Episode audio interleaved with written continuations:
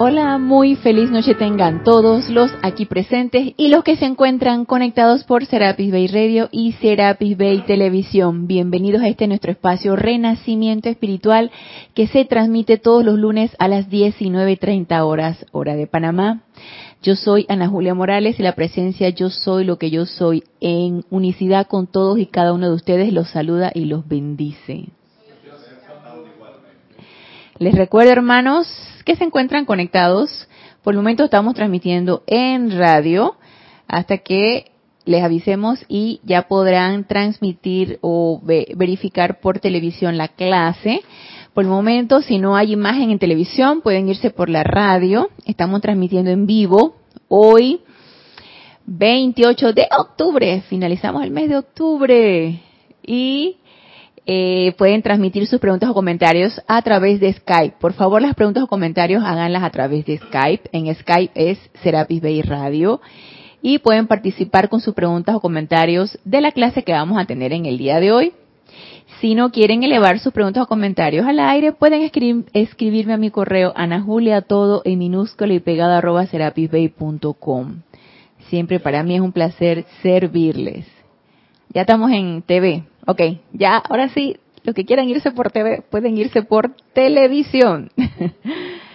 Estamos transmitiendo por live stream y pueden sintonizar la clase en vivo. Y ahora sí tenemos imagen. Y los que si quieran ir por radio, pues también por radio. O ambas, como quieran. Entonces, eh, por el momento pues no hay actividades que anunciar.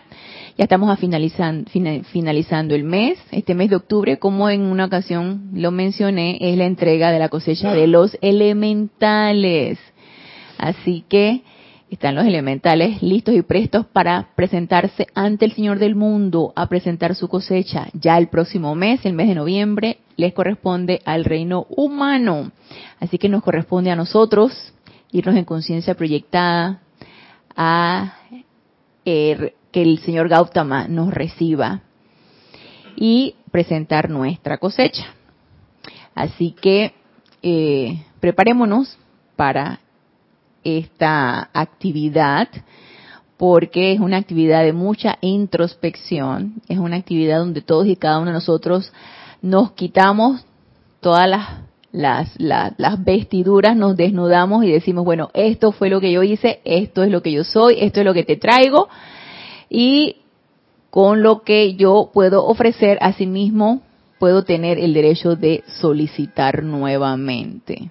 ¿Sí? Porque si es poco lo que yo puedo ofrecer, ¿con qué cara yo voy a ir a solicitar más energía cuando la que se me dio no produje gran, no fueron gran, grandes cosas? O porque no quise, o porque la situación no la supe aprovechar, porque las oportunidades no las vi, lo que ustedes quieran y manden. Situaciones suceden, oportunidades las hay, a veces las vemos y las aprovechamos, a veces las vemos y no las aprovechamos, recalificamos la energía de una manera que no es del todo constructiva y por supuesto que no, si es así, pues desaprovechamos las oportunidades y lo que podamos entregar de obras bien hechas, pues se va a ver reducido. Sin embargo, con esa misericordia que es la presencia yo soy y que la, esa, esa misericordia que la vida nos da, no se nos va a seguir dando energía, por supuesto que sí, vamos a seguir recibiendo energía. Una cuota extra por algo que yo quiera realizar, también la puedo solicitar. Y me imagino que eso será evaluado dependiendo de qué tanto yo he sabido aprovechar la energía que se me ha descargado. Entonces, siento que esa es una, como una actividad entre mi presencia yo soy y los seres de luz.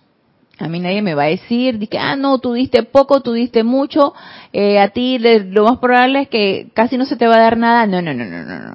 Esa es una actividad entre mi presencia yo soy y el Señor del mundo o los seres de luz o mi padrino, quien quiera que sea.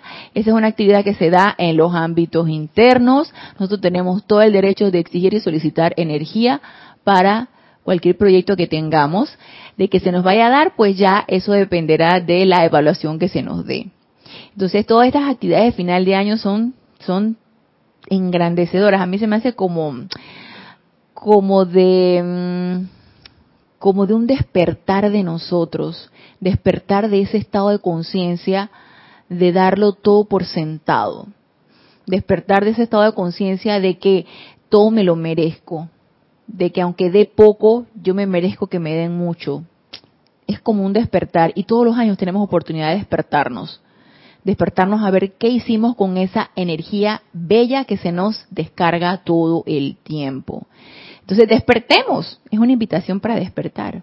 Despertemos a cómo estamos utilizando y qué estamos haciendo con nuestra energía, que tanto estamos depositando en el banco, en el banco de obras bien hechas, en el banco de, de esa energía calificada constructivamente para que luego pueda ser reutilizada y que tanto la estoy tirando a la basura o que tanto la estoy desperdigando por allí sin producir nada que sea para bendición ni mía ni para mis hermanos.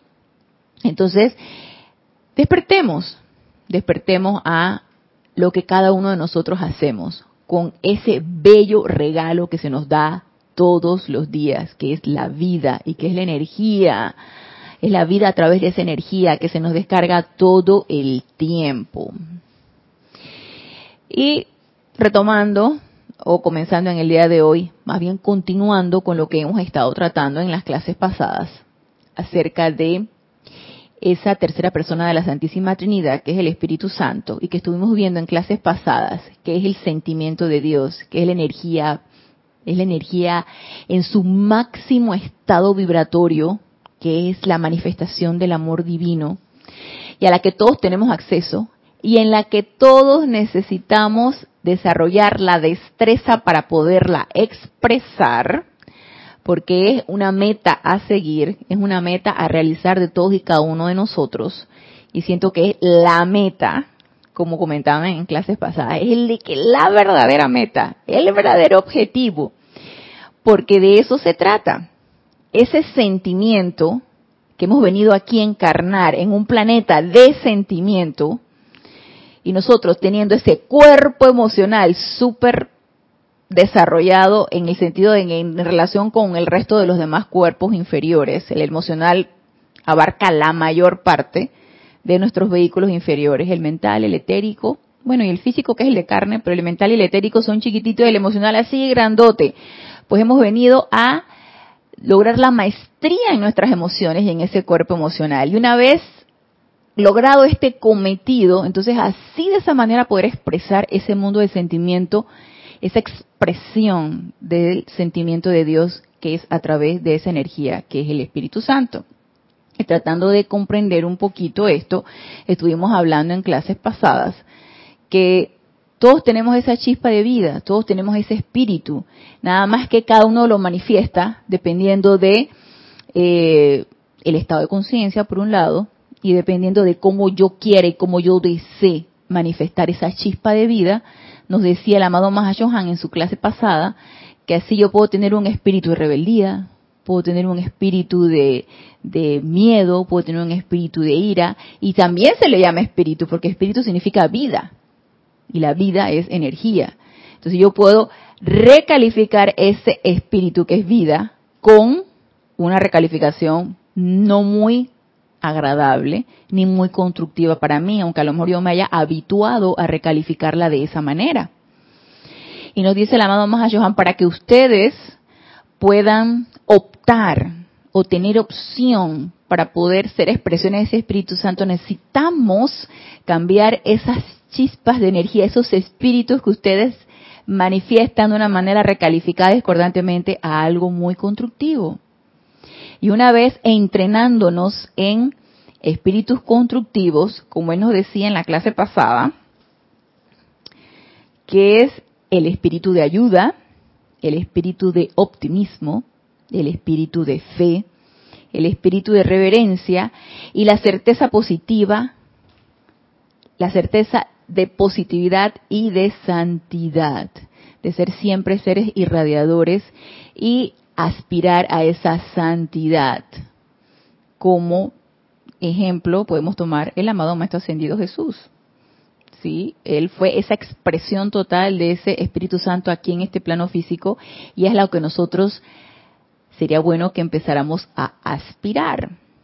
Y para eso necesitamos cambiar esa, esa energía que nosotros estamos recalificando con, como nos decía que la amado Mahashohan, que me encantó la manera como lo decía, para no decir, para que no sonara y que tan pesado y tan, que yo estoy recalificando la energía de una manera tan destructiva.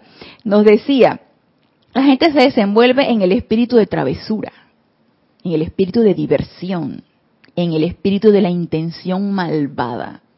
Para no decir que somos y que, hey, deja de ser un recalificador terrible de la energía. No, no, entonces él, lo pone así todo bien, con las palabras bien escogidas, y para que caigamos en la cuenta de que en, en qué yo estoy utilizando esa energía y qué tipo de espíritu está habitando en mí, de manera que si yo quiero hacer el cambio y empezar a avanzar en mi sendero espiritual y manifestar todas esas cualidades divinas de los siete rayos, realizar esa maestría en esos siete rayos, necesito cambiar esos espíritus, esas chispas, esa energía que yo estoy manifestando y recalificando a esto que nos dice aquí el amado Mahashohan.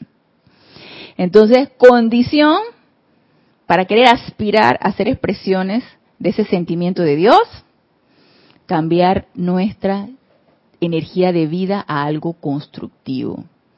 Y así podemos irnos con cada una de las cualidades divinas de los siete rayos, que también nos las decía aquí.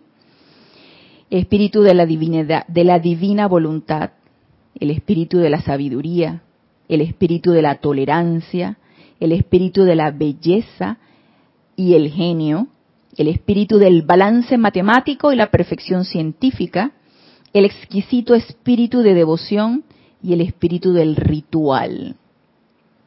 Entonces, aspirar a cada una de estas cualidades divinas y empezar a desarrollar una por una ellas es una tremenda oportunidad que tenemos.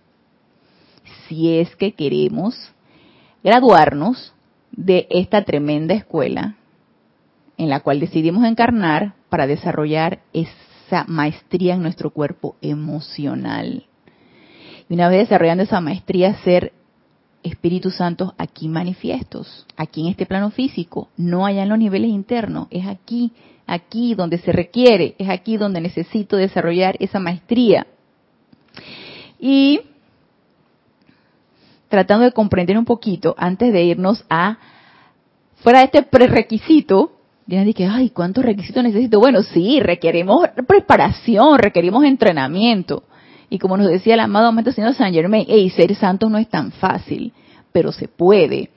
Entonces sí se requiere un entrenamiento, requerimos requisitos para llegar a nuestra meta. Y digamos ustedes, en nuestra vida normal, común y corriente, ¿acaso no requerimos también entrenamiento? Para llegar a realizar una maestría en lo que nosotros queremos hacer, para lograr una excelencia en lo que queremos hacer. ¿Acaso no invertimos tiempo, no invertimos esfuerzo, no invertimos de nuestra energía cuando queremos lograr una meta. Si yo quiero eh, cambiar de carrera, que ya invertí X cantidad de tiempo en la carrera que yo quise desarrollar, en la cual me estoy expresando ahora en este momento, pero resulta que ya, ya yo me cansé. Entonces ahora quiero dedicarme a ser una horticultora, ¿no? Entonces quiero desarrollar la jardinería y quiero ver cómo es lo que se hace. Y por cierto que yo estaba el fin de semana en un bautizo y me encontré con una persona que me dijo que tenía que unas pequeñas hortalizas, vive en departamento, pero tenía que en unas macetitas tenía que tomate cherry, tenía albahaca, tenía culantro, tenía orégano, hasta había desarrollado que unas cebollinas y yo a mí me interesó eso. Yo dije, aunque yo sé que en mi balcón hay un bichito que se come mi culantro, yo sé que yo puedo desarrollar de repente en maceteros unas pequeñas hortalizas, ¿no? Entonces, si yo, y si esa es mi meta, yo necesito entrenarme en eso, informarme, empezar a experimentar. Y ella me dijo, bueno, mira, aquí, me dice, ella, ella es una nutricionista. Entonces ella eh, aparte de dedicarse a la nutrición, tiene su pequeña hortaliza ahí en su balcón y me enseñó hasta las fotitos y todo. Y que, ay, miren, maceteritas se puede hacer y que pequeñas hortalizas chiquititas, ¿no? Y como yo soy sola y qué tremendo, qué tremenda emoción me da pensar que yo voy a cocinar algo y nada más salgo a mi balcón y arranco y de ahí, de ahí yo cocino, ¿no? Entonces ella me dice, mira, la tierra es lo que se requiere, una buena tierra y abonada. Yo dije, ajá, ok. Entonces, ¿con qué la vamos a abonar? Yo tratando de informarme, ¿no? A ver si em, empiezo a experimentar con mi pequeña hortaliza. Me dice, bueno, yo cuando estuve no sé dónde, dice que poniéndole la cáscara de las frutas a la tierra, eh, eso es un tremendo abono. Yo dije, ah, qué interesante. Sí, cuando tú te comes un guineo, un banano, y tú le quitas la cáscara, entonces tú agarras y la, más que esté sequecita y tú la entierras y ese es un tremendo abono yo, yo como que a mí no me convenció mucho porque yo no nunca he experimentado con eso pero hey, puede uno empezar a experimentar a ver no y ella le crecen bien bonitos sus tomatitos ya sembró pimentones y yo dije debe haber algo más aquí entonces me dice lo que pasa también es que yo mando a traer la tierra de Chiriquí y yo dije viste eso era mandó a traer tierra negra de un lugar que me imagino que es bien fértil. Yo no sé si la tierra que nos venden a nosotros ahí en el supermercado en Revit sea así y necesita una preparación previa. Entonces, como ella, la familia de ella vive en Chiriquí, ella manda a traer la tierra de allá y ella hace su preparación de su abono y le crecen bien bonitas. Yo dije, yo tengo que experimentar en eso. Esa es mi meta. Entonces yo me tengo que informar, tengo que invertir tiempo en informarme, teóricamente. De la teoría pasar a la experimentación. Y luego, experimentación tras experimentación. La primera experimentación ya me di cuenta que unos bichitos se comían mis culantros. Bueno, otra tengo que ver cómo hago para que ningún bichito se coma mis culantros y así empezar a tener mi pequeña hortaliza.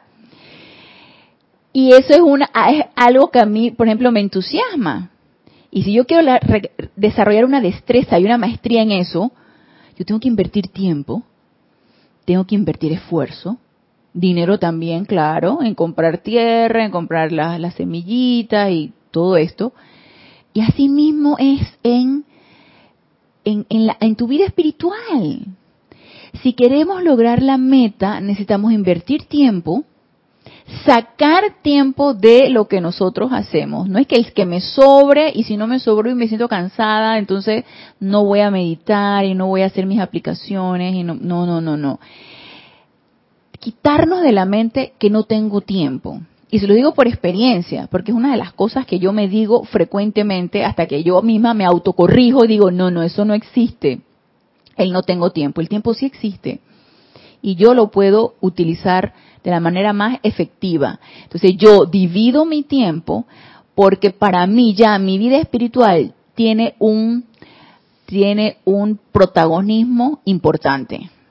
No solamente es mi labor que yo realizo donde la presencia de Dios soy me da el suministro, sino también mi vida espiritual, que es un alimento que yo necesito estar constantemente cultivando, invirtiéndole tiempo, abonándolo y todo eso. Entonces, cuando ya nosotros nos demos cuenta que nuestra vida espiritual es algo prioritario en nuestras vidas, vamos a sacar el tiempo y le vamos a dedicar el esfuerzo y vamos a realizar lo que haya que hacer y vamos a entrenarnos y vamos a poder lograr esto que nos dice el amado Mahashohan. Entonces, en este libro El Santo Confortador, que es un libro de compilación de aquel grupo Serapis Bay, quiero leerles algo que nos dice el, creo que este es un extracto de el Mahashohan. Este es un extracto del amado Mahashohan, tomado de diario del Puente de la Libertad del Mahashohan, fue descargado en febrero de 1954. Dice, mucho se ha escrito acerca del Espíritu Santo y no obstante, todavía no se cuenta con una plena comprensión de la esencia del Espíritu Santo. En eso estamos de acuerdo. En estas clases estamos tratando de comprender un poquito de qué se trata esto. Si bien nos ha dicho el sentimiento de Dios, el amado Mahashohan nos ha dicho es el puro amor divino, es la máxima estado vibratorio de la energía, en fin. Siento que a través de nuestra propia experimentación podremos ir comprendiendo un poquito más de lo que se trata. Entonces nos dice, no se cuenta con una plena comprensión de la esencia del Espíritu Santo. El Espíritu Santo es una radiación del poder de amor divino, la más alta acción vibratoria que puede lograr alguna corriente de vida en cualquier sistema de mundos. Es la expresión natural de la deidad y de todo ser perfeccionado que habita en el corazón de la vida eterna expresión natural de la deidad. Y cuando nos dice esto el amado Mahashohan,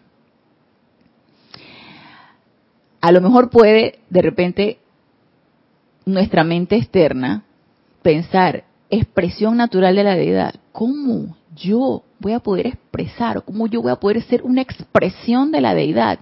Y empezamos entonces a pensar de una manera separada, porque no nos sentimos unificados ni con nuestra presencia yo soy, ni con los maestros ascendidos, ni con los seres de luz, porque los vemos por allá, porque ellos sí lo lograron.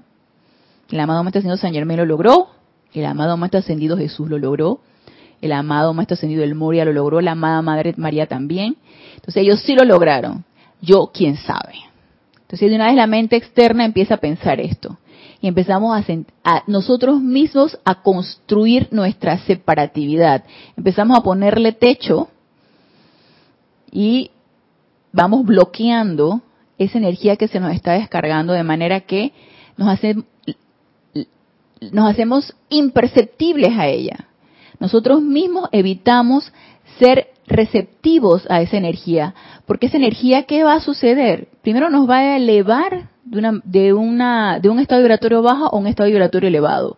Elevando nuestro estado vibratorio, si así lo permitimos, vamos a poder percibir esa radiación y vamos a poder sentirnos cada vez más unificados con nuestra presencia yo soy y pensar y sentir que esto sí es posible, que sí podemos ser una expresión de la deidad. Y empezar a sentir esto y que esto sí es posible es un tremendo paso. Pero cada uno de nosotros lo tiene que sentir. Los maestros te nos lo pueden decir nos lo dicen todo el tiempo pero sentirlo es una tarea de todos y cada uno de nosotros. Sentir de que esto es posible y de que esto es así y que está al alcance de un deseo. ¿Y de un deseo de quién? De nosotros. Si los maestros ascendidos, es más, nuestro santo ser crístico lo está deseando desde hace yo no sé cuántos miles de años. Los únicos que no desean que esto sea así somos nosotros mismos. Nosotros mismos nos vamos alejando y vamos poniendo las barreras. Entonces empezar a tumbar barreras y empezar a quitar techos y empezar a, liberarnos de nuestras propias limitaciones que nosotros mismos nos creamos, es una tarea que cada uno de nosotros necesitamos hacer. Es un, un quehacer diario, porque esto no se logra en un momento ni va a ser un flashazo, ni va a ser que una epifanía ya se logró. Esto es de todos los días, todo el tiempo, en cada una de nuestras actividades. ¿Tú quieres decir algo? Emilio. Mario, el, el... Ajá, ¿está encendido? Cuatro. Sí, bien incrustado. Estaba vibrando todavía y por más que vemos en los decretos que tenemos el poder, que, yo decreto, yo exijo, eh, mm, por lo menos yo no termino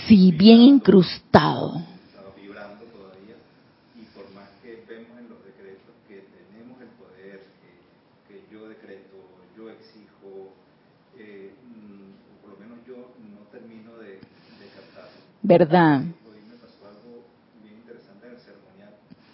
Hicimos varios, varios decretos del, del nuevo libro de Servicio de Amor por los Ángeles. Ajá. Y sentí tan natural ese exijo. Yo exijo, yo decreto, no con un poder de, de superioridad. Ajá. Ajá. Eh, hacia arriba. Ah, no se está escuchando. Ajá. ¿Sí? Sí, sí. ¿Ahora Ok. sí? ¿Sí? Ok.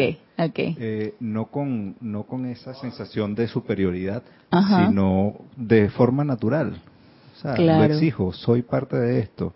Este, la huesta angélica está al servicio de, de este empeño. Entonces creo que es un poco sacarnos ese complejo de inferioridad, De inferioridad. inculcado en el no soy digno y Así comenzar a sintonizarnos con esto. Así es.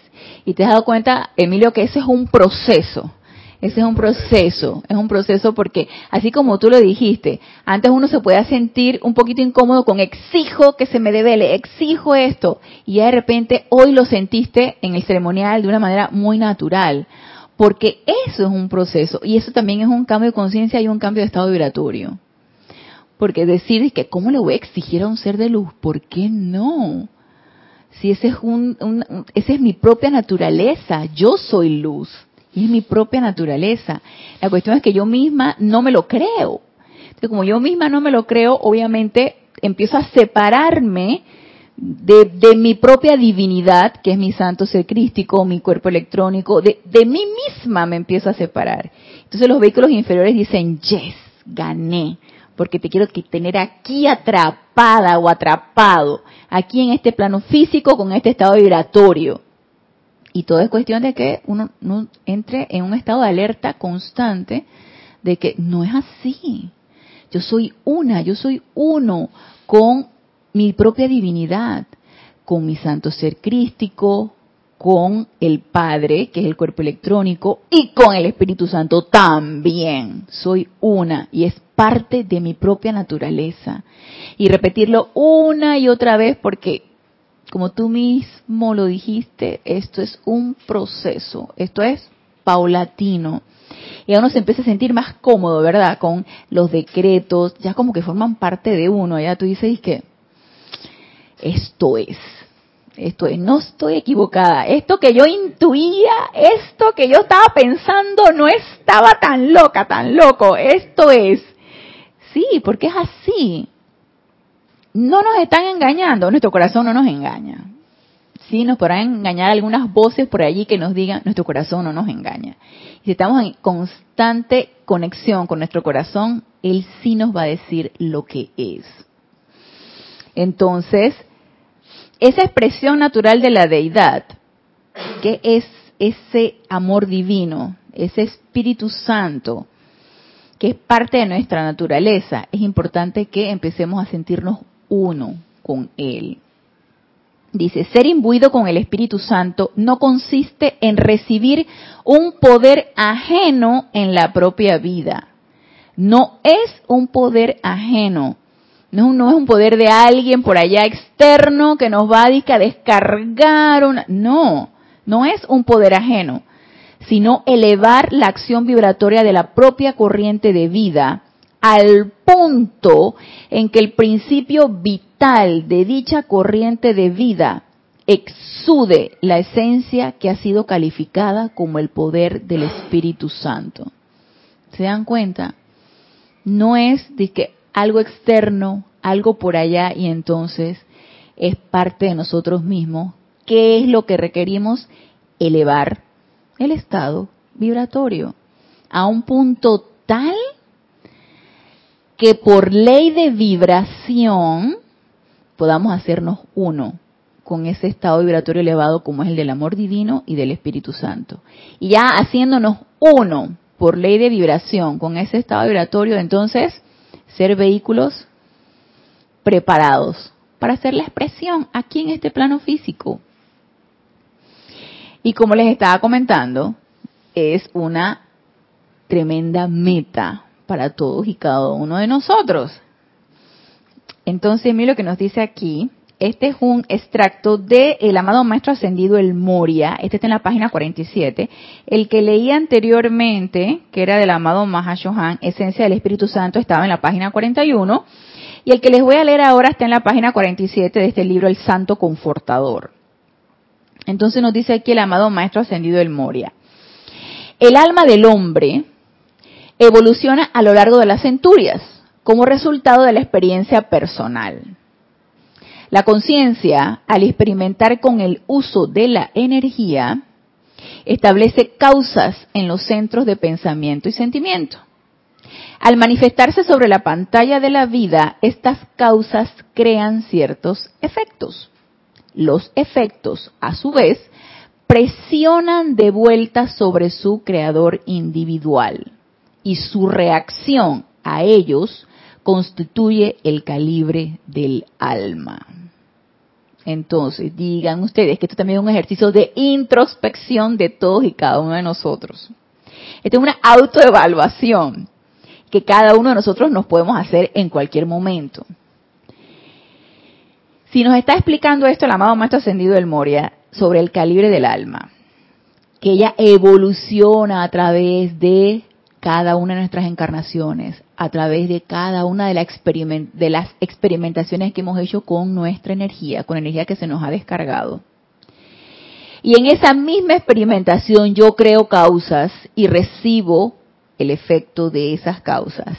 Y mi reacción a ese efecto es lo que va a determinar qué tanto yo he evolucionado, qué tanto mi alma ha evolucionado. La pregunta es, antes de que yo conociera esta enseñanza,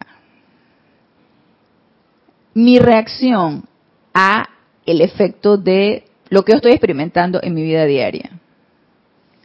Y ahora, este es que antes de, después de, antes de y después de, y ahora, después de la enseñanza, mi reacción ante los efectos de cualquier energía que yo estoy experimentando es la misma. Entonces, uno es un autoanálisis. Es un autoanálisis. ¿Cómo era yo? ¿Cómo reaccionaba yo ante la energía que no me agradaba? Incluso hasta la que me agradaba. Porque yo recuerdo que, y también eso tiene que ver con la madurez de cada uno, ¿no? Cuando uno está bien joven, y eso me recuerda en el bendito bautizo, en el bendito bautizo al que fui, eh, estaba yo en, en, la, en la banquita, entonces en la banquita estaban los familiares de mi amiga, porque ese era el bebé de mi amiga, ¿no? Entonces estaban los familiares de mi amiga y estaba la sobrinita de mi amiga, y una niña como de siete años, siete años. Dios mío, esa niña era hiperactiva. O sea, ella no se podía estar quieta, para allá y para acá, y movía la pierna, y, y estaba como eufórica. Entonces, yo la veía, y yo volteaba, y yo dije, y no es mi hija, yo no le puedo decir nada. Entonces, la mamá de ella era la madrina de la bebé, mi amiga era la, mamá de la bebé, y la mamá de la niña era la madrina de la bebé, así que estaba en la parte de adelante porque ella tenía que echarle la agüita bendita y todo esto de lo que se hace en el bautizo, ¿no? Y la niña estaba al lado mío. Entonces yo soy, yo la veo, yo soy su pediatra. Entonces ella, y otra Ana Julia, y aquí, y allá. Y yo dije, van a ver la misa, tranquila. Entonces ella estaba con otra amiguita y vaya para acá. Entonces tenía como un relojito que tenía como un, unos jueguitos electrónicos, el relojito. Entonces se pasaba con el relojito y apateaba la silla. Y yo me quedé pensando por un momento, ¿cómo es uno cuando es un niño? Descontrolado. Para que el niño es bien controladito. Yo no sé si es por aprendizaje, por momentum, porque pienso que hay niños que son como viejitos en cuerpos de niños. Hay niños que son súper controlados y yo digo que ese es como un momentum que ellos nacieron con ese momentum de autocontrol. Hay niños que son súper descontrolados y qué difícil es mantenerlos en control. Entonces no me dejaban concentrarme en la bendita misa. Yo quería ver la ceremonia. O sea, yo sé cómo es una ceremonia de bautizo, pero a ver, tenía tanto tiempo que no iba a un bautizo que dije, a ver si algo varió, ¿no? Así como les conté de una misa que fui de desencarnados que la, la hallé de lo más bonita. Esta de bautizo, yo dije, vamos a ver si algo cambió en todas estas, en estos, estos rituales de, de católicos, a ver si algo cambió. Y sí, sí cambió. Le han variado ciertas cosas, ¿no? Entonces yo quería ver el evento para ver si es que algo había cambiado, a ver si era algo que yo recordaba. Y la niña no me dejaba. Yo me quedé pensando, ¿cómo somos nosotros de descontrolados? y no es que me, me crea que la autocontrolada ni la maestra ascendida ni nada de esas cosas, ¿no? Pero me imagino que así nos verán los maestros ascendidos como niños incontrolables, desaforados, como estamos nosotros y que ¡ah! y entonces el, el cuento este que le que les digo de lo descontrolado es que la niña estaba contenta, pero una felicidad descontrolada. Entonces, asimismo, nuestras reacciones, no solamente nuestras reacciones ante lo de, energía que no nos gusta, también ante energía que nos gusta. Cómo reaccionamos nosotros ante lo que nos gusta y ante lo que no nos gusta. De una manera descontrolada y desaforada o de una manera pacífica, armoniosa, equilibrada. Entonces, este, este autoanálisis de nosotros sería bueno que no lo hiciéramos para ver, hey, algo, algo ha evolucionado nuestra alma o no. Y si no ha evolucionado, hey, tranquilos, cero estrés, no pasa nada. Es nada más un autoanálisis que cada uno de nosotros nos necesitamos hacer. Entonces, ¿ha evolucionado nuestra alma o no? Y eh, eh, puse el ejemplo de la niña, pero también recuerdo el ejemplo de antes de la enseñanza, cuando yo estaba bien joven, yo era súper, era una persona bastante tranquila, pero eh, había momentos en que yo me descontrolaba cuando algo no me parecía y, no me importaba quién yo ofendiera, qué lo que dijera, o sea, no había un filtro entre el entre el cerebro, la boca, el sentimiento, no había filtro, todo lo vomitaba. Y ahora no es así, ahora uno se toma el tiempo de pensar, se toma el tiempo de conectarse con su presencia yo soy y de transmutar el sentimiento que no me está gustando que estoy sintiendo. Entonces, este, este proceso de autocontrol de cada una de nuestras energías nos va a ayudar a avanzar nuestra alma, nos va a ayudar a evolucionar a esa alma. Entonces nos dice aquí el amado Maestro Ascendido del Moria. Dentro del alma habita una chispa del Espíritu Santo que le da vida, inteligencia y conciencia individual a todo hombre. Las impresiones que han compuesto la vida del alma a lo largo de las eras han encajonado al ser individual en una tumba de rebeliones, resentimientos, temores, dudas y las diversas ramificaciones de la imperfección. Entonces, las impresiones que han compuesto la vida del alma a lo largo de las eras han encajonado al ser individual en una tumba de rebeliones, resentimientos, temores, dudas y las diversas ramificaciones de la imperfección. Todos podemos expresar esto, porque a medida que avanzamos en nuestra encarnación, e incluso lo llevamos desde encarnaciones pasadas, depende en cuánto momentum tenemos de esto, ya sea de rebeliones, de resentimiento, de miedo, de temores, de inseguridades, de dudas, de, probablemente tenemos momentos acumulados grandísimos de esto y nuestra alma es un alma con una evolución que no nos ha permitido avanzar porque está recargada de esto. Y si este es el caso, ¿qué nos corresponde hacer? Si realmente este es el caso, de que nuestra alma está entrampada en este tipo de sentimientos o en este tipo de energía, ¿qué nos corresponde hacer? ¡Ey, libérate! Libérate de todo ese tipo de energía. Empecemos a transmutar eso, empecemos a elevar ese estado vibratorio, de manera que podamos liberar esa alma y elevar ese estado vibratorio y elevarnos nosotros y poder entonces evolucionar, avanzar. Dice, el espíritu dormita hasta que el alma, infeliz con su saciedad de los sentidos, y este es el punto bien importante, está mi alma infeliz con la saciedad de los sentidos o todavía no he terminado de saciarme. ¿He llegado a ese punto o todavía? Entonces, este es otro autoanálisis y otra eh, introspección que cada uno de nosotros necesitamos hacernos. Entonces, repito, el espíritu dormita hasta que el alma, infeliz con su saciedad de los sentidos, comienza a buscar de nuevo el camino de retorno a casa. Se da entonces la oportunidad para el renacimiento del espíritu a través de la personalidad, el pentecostés personal e individual. Entonces, hasta que no haya esa saciedad de los sentidos, o hasta que diga estoy harta o harto de esto, hasta que no haya ese punto, digo, la personalidad y que va a decidir que sigamos lo mismo, pues. Al fin y al cabo estoy bien. O no estoy bien, pero no quiero estar mejor, pues. Eso será muy triste decir eso. No estoy bien, pero pero me estoy conforme con esta vida, pues. Estoy conforme con sufrir. Me acostumbré. Así que quiero seguir sufriendo. No, no, ¿qué pasó? No, fatal, para nada. Y si ese es el punto, no pasa nada. O sea, llegará el momento en que uno mismo diga hasta aquí. Y entonces uno se levante y diga, bueno, ¿qué hay que hacer? A ver. Y si cada uno de nosotros ha llegado al punto en que, en que digamos, ¿qué hay que hacer? ¿Qué más sigue? ¿Qué otra cosa hay que hacer? Si hemos llegado a ese punto, mira lo que nos dice aquí el amado Mahashohan.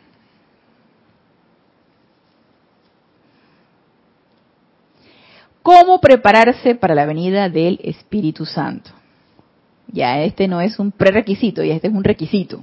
La preparación. Cuando ya yo dije, estoy harta, ya quiero saber qué hay más, qué más hay que hacer, porque ya esto que estoy haciendo me fastidió. Entonces yo quiero avanzar, porque ya el estancamiento no va conmigo. ¿Verdad, Yami? El estancamiento para nada, hay que seguir avanzando. Y cuando una persona tú te la... Y no es que tomemos en cuenta lo que nos dicen las demás personas, pero cuando de repente te encuentras a alguien y te dice que, qué bien te ves, te ves en paz, te ves tranquila, qué bien te ves. Y no es que qué bien te ves, que qué guapa, mira qué cuerpazo tienes, mira en ese wow, mírate ese cabello, mira. No, no es no es que tenga que ver con lo físico, ni que qué bien te ves, oye, estás bien, haciendo bien ejercicio, mírate ese cuerpazo. Digo, si también te dicen eso, qué bueno, pues de paso, ¿no? qué bueno si te lo dicen, pero si te dicen, te veo tranquila, te veo feliz, te veo bien, te ves lozana, qué bien te ves. Tú dices que, yes, algo está pasando algo está pasando porque se está notando. Algo estoy irradiando que me me está transfigurando. Y no es del físico, bueno, que también de paso el físico se, porque tú sabes, la cara apacible, porque uno lo nota. Cuando tú estás en paz, tú tienes un, un estado de quietud y de tranquilidad que cuando uno tiene un rictus de zozobra o incluso de cansancio, porque yo a veces me veo, la, me veo el espejo y que tengo rictus de cansancio, o sea, y que la cara así compungida, y que el cuerpo físico está cansado, es hora de dormir, necesitas descansar. Pero cuando uno tiene un rictus así como de, de enojo, de cansancio, eh, el cuerpo físico lo refleja y eso es, viene de adentro para afuera. Pero cuando uno está en ese estado apacible, de que todo fluye y de que uno irradia eso, la gente lo percibe. Y eso es precisamente lo que te están diciendo, lo que tú estás irradiando y que se está reflejando en ti, que la gente probablemente lo pueda percibir desde el punto de vista de tu radiación o lo pueda percibir desde el punto de vista físico, de cómo te están viendo. Entonces, una vez que ya decidimos que queremos pasar a algo más interesante y que queremos prepararnos nos dice aquí el amado Mahashohan, esto en la página 13. A ver, este es el discurso del amado Mahashohan. Este es un extracto de Boletines Privados de Thomas Prim, volumen 5, sí. Es un discurso del amado Mahashohan. Entonces, nos dice, amados hijos, este capítulo se trata de aquietamiento consciente. Miren, punto número uno. Amados hijos. Así como una paloma no se posará allí donde haya ruido, revuelo de hojas o de papeles o agitación alguna, asimismo en el aquietamiento de los cuerpos internos ocurre que la paz del Espíritu Santo entra al corazón del chela. Este aquietamiento consciente de los pensamientos y los sentimientos, de manera que la mente es como una piscina en calma que refleja la belleza del cielo. Me encanta esta analogía que pone aquí el amado Mahachohan la mente es como una piscina en calma que refleja la belleza del cielo. Se está a, a una quietud tal y que no hay nada que recalificar. Así mismo entra la energía y así mismo se está reflejando. Pero para eso necesitamos el aquietamiento. Porque si el mar está embravecido, o si yo agarro un vaso de agua y lo empiezo a mover de aquí para allá, y el agua se bota, y ¿cuándo me la voy a tomar? Pues nunca me la voy a tomar, porque todo el tiempo estoy que para acá, para allá, y difícilmente lo puedo poner en un solo sitio para la tomar. O cuando el mar está embravecido, pues obviamente se van a voltear las, las barquitas o los barcos que están en el mar. Necesitamos estar en esa quietud consciente, no dependiendo de las circunstancias externas, porque eso significa consciente, un aquietamiento inconsciente es cuando estoy tranquila, pero si todo a mi alrededor está tranquilo, y si todo lo que está a mi alrededor me parece. Si algo me está fregando la paciencia, algo que no me gusta, algo que me desconforta, algo que... Entonces, no estoy tranquila. Entonces, estoy enojada, estoy eh, eh, con angustia, estoy estresada. esa es la palabra. Está estresada. Hasta las plantas se estresan. Ustedes saben que las plantas se estresan. yo cuando empecé a incursionar, dice Emilio que sí, yo veo que tú también te gustan las plantas, Emilio. yo cuando empecé a incursionar en lo que era la jardinería, y no es que la gran jardinería, no, no, yo tengo unas cuantitas, unas cuantitas, pero empecé a incursionar en lo que eran las orquídeas. Entonces yo empecé a leer y que cuando abonarlas, cuando trasplantarlas, cuando entonces decía, si tú cambias a una orquídea de su lugar, la planta se estresa. Yo dije, wow, el estrés de la planta. La planta se estresa porque la has cambiado de su sitio donde ella estaba habituada. Igual, si ella, por ejemplo, floreció, ella tiene un periodo de descanso. Y si tú empiezas a abonarla para que florezca más, la estresas. Entonces, yo dije, no, yo no quiero estresar mis plantas. Yo no quiero que sean plantas estresadas, para nada.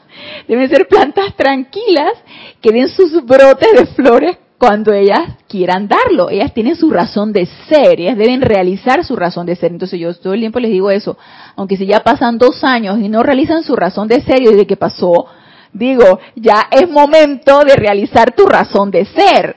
Así que yo les hablo, ¿no? Yo les hablo para, tú sabes, que ya tomen conciencia también y se desestresen y así empiecen a desestresar. Entonces, asimismo, este, nuestros pensamientos y sentimientos necesitan estar como un mar en calma, como una piscina que refleje la luz del sol o como un mar que refleje la luz de la luna. Asimismo, necesitamos reflejar esa energía que se nos descarga sin ser recalificada y que asimismo prístina se irradia a través de nosotros.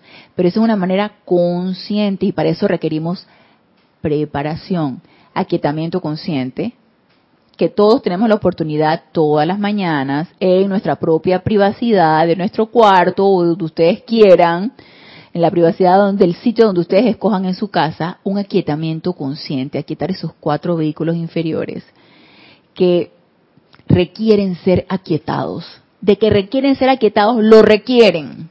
A lo mejor algunos más requieran más aquietamiento, otros menos. Los míos requieren ser muy aquietados, muy aquietados.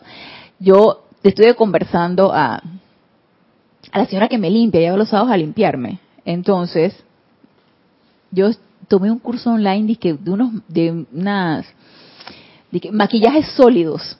Entonces, yo misma me preparo mi maquillaje, yo me maquillo con mis propios maquillajes, ya yo no compro maquillaje, yo misma me los hago y yo misma me maquillo con mis maquillajes. Entonces, esta señora estaba limpiando y yo empecé a fundir una base que había hecho que no me había quedado el color, porque esta es otra experimentación a la que yo estoy sometiéndome. Entonces, la base no me había quedado el color, entonces la estaba fundiendo porque se hace con cera y se hace con para que quede con protector solar, se hace con óxido de zinc y una serie de cosas. Entonces, yo la estaba fundiendo para ponerle más óxido de zinc y que se aclarara porque me ha quedado muy oscura. Me veía como muy bronceada. Entonces me dice la señora, dice, ¿usted qué está haciendo allí? Yo dije, estoy este, fundiendo la base para cambiarle el color. Y, eso qué es? ¿Cómo así? Bueno, lo que pasa es que yo tomé un curso de maquillaje online, quién sabe que yo estoy experimentando mis maquillajes para yo misma hacer mis maquillajes. Dije, Ay, doctora, corazón, usted siempre está cansado, usted nunca descansa. Hasta los fines de semana usted está haciendo cosas. Ey, sí, hasta los fines de semana yo hago cosas. Yo siempre estoy, mi mente está siempre, no sé, como tratando de experimentar cosas, ¿no? Entonces sí, hay momentos en que yo dije, aquíétate, aquíétate, en paz, tranquila, entonces, ese aquietamiento consciente es tan importante que tomemos tiempo de nuestra vida para aquietarnos conscientemente y empezar a quietar esos vehículos inferiores, porque sí yo he notado que yo necesito estar como en acción, en movimiento, hasta que llegue un punto en que ya, ya, aquietate.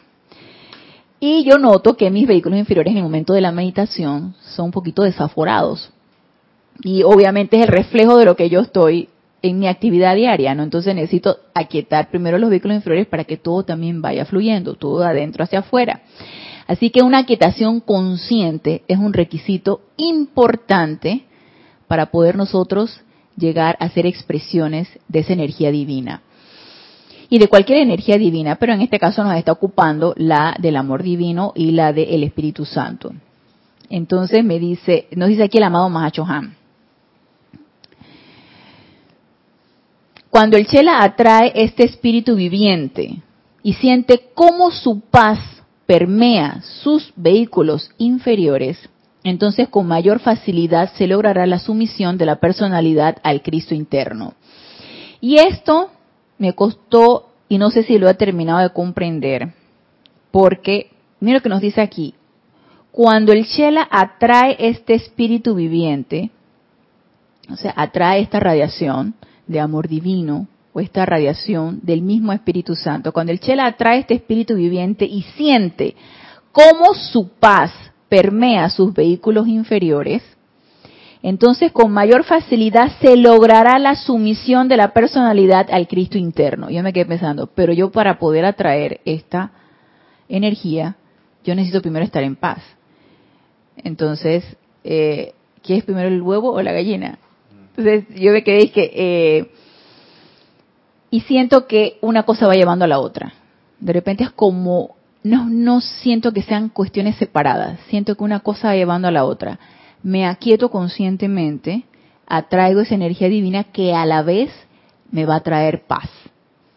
Y en esa paz yo voy a seguir pudiendo atraer esta energía divina. Entonces siento que es como un continuo es como una energía continua. Siento que no va a parar allí. Ay, lo hice una vez y en mi media hora de meditación y ya. En mi hora de meditación, ay, me sentí tan bien. Wow, qué paz sentí. Entonces, salgo por la puerta de mi casa y me alteró cualquier otra cosa. No. Siento que nosotros nos vamos a dar cuenta que hemos o que estamos alcanzando un poquito de esa paz que nos dice aquí el amado Mahashohan, cuando en todas y cada una de nuestras actividades sintamos esto. Cuando en todas y cada una de nuestra actividad diaria podamos sentir esa paz. Cuando en todas y cada una de nuestras actividades diarias podamos reaccionar de una manera armoniosa y pacífica ante cualquier circunstancia. Entonces, esto es un constante, a mi manera de ver, esto tiene un constante movimiento y va a estar en un constante movimiento mientras yo decida que eso sea así. Yo puedo nada más aquietarme en la media hora que yo dedique a mi aquietamiento y el resto del día yo puedo estar toda desaforada. Yo puedo hacerlo. Pero ¿quién se va a dar cuenta? Yo misma.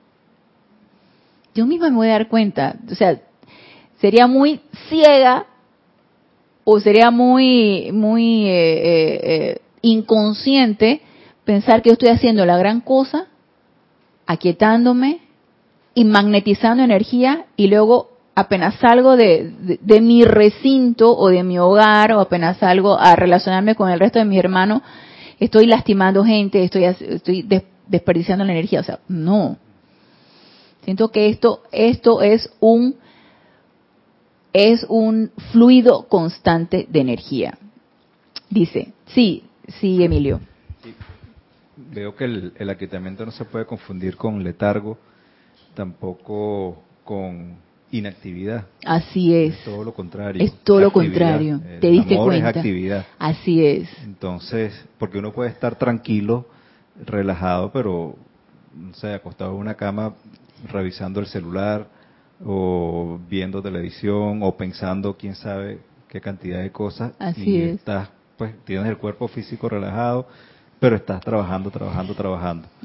Entonces, tú puedes estar trabajando, puedes estar creando cosas, pero en ese estado de balance de los cuerpos, de los cuatro cuerpos inferiores, ¿no? Pienso que ese sería el estado ideal de todo esto. Claro, claro que sí, Emilio, exactamente, ese sería el estado ideal, ese balance en todo momento, no nada más de que cuando estoy mi cuerpo está en reposo y, y nada está sucediendo, ¿no?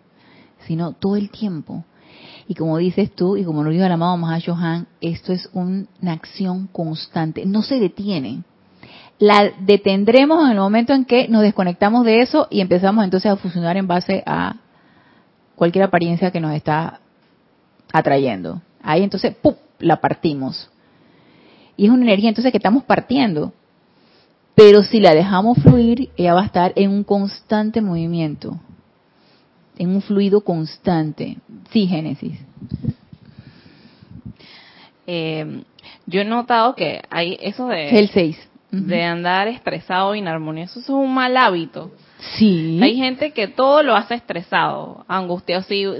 Cualquier cosa, que el cumpleaños hay que traer el dulce de la persona lo vamos a, hay que hay que estresarse y llamar, "Oye, y ya lo compraste", pero o sea, no no hay y no como que no se autoobservan de que todo lo hacen estresado hasta cosas unas tonterías del día a día, cualquier tontería. Y, Así es. Pero bueno, creo que eso se mejora, eh, se trabaja mucho con la meditación. Porque la meditación te ayuda como a domar esos malos hábitos y que uno no se da cuenta cuando ya pues has cambiado, pues no te das cuenta. Pero la meditación ayuda con eso. Y hay que trabajar ese mal hábito de andar estresado por todo, preocupado por todo. Bueno, así, en ese estado Sí, es cierto. Inarmonioso. Es un mal hábito, tienes toda la razón. Es un mal hábito que necesitamos estar conscientes de que tenemos ese hábito. Y yo no sé si te ha sucedido, ya yo he aprendido a autocontrolarme, porque yo tengo, yo soy la, la de en medio, yo tengo una hermana mayor que esa nada la mata. Ella, siento que está en el letargo, tú sabes, ahorita que tú dijiste el letargo, está como en el letargo, nada la mata. Y así mismo, pues, no, no, tú sabes, tú sientes como que está en un estado como de inactividad, ¿no? Y tengo la otra, la menor, que ella dice que ella solamente funciona bajo estrés. Entonces tengo los dos extremos. Y cuando tanto estoy con una como cuando estoy con la otra, eso antes me alteraba. Sí, eh, yo, yo me dejaba permear por esa energía. Y estaba, este, cuando estoy entonces con la otra, mira, desde el, el momento en que tú, vamos a salir, vamos a salir a comer, ok, vamos a salir a comer voy con mi hermana mayor y mi mamá. Entonces, le tenemos que avisar a mi hermana mayor como eh, 10, 15 minutos antes que estamos debajo de tu, de tu departamento para que ella con su calma ella vaya haga. es un es una vía donde no te puedes estacionar Entonces, no encontramos estacionamiento para irla a recoger porque todos nos vamos en un carro para irla a recoger entonces cuando le avisamos justo cuando estamos, estamos abajo, si le decimos eso nos deja esperando. Entonces tenemos que, tengo que dar la vuelta y vuelta. Y mi mamá dice que siempre ella me hace lo mismo. Siempre ella me... Entonces ella desespera a mi mamá y ya entonces yo me empiezo a desesperar también. Le digo, oye, no es posible que esta mujer no sea puntual.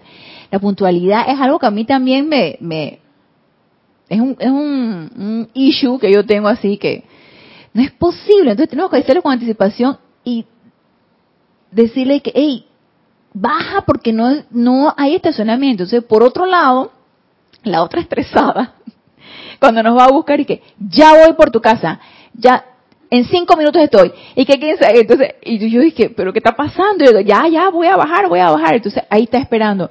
Entonces, se está maquillando en el carro y está con la pierna así. Y yo dije, no puedo con esto, yo no puedo con esto, todo es extremo.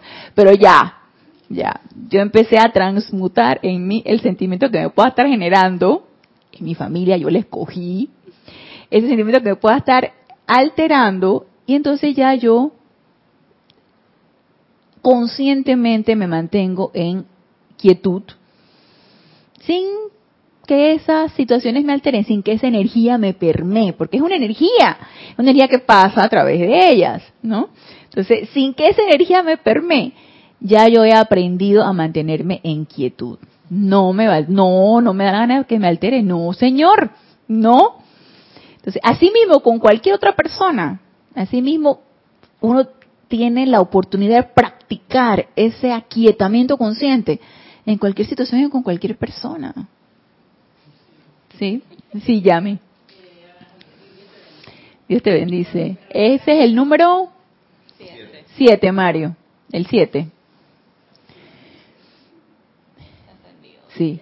Ajá. Sí, me recuerdas también los compañeros de trabajo. También Ah, sí. suceden los compañeros de trabajo.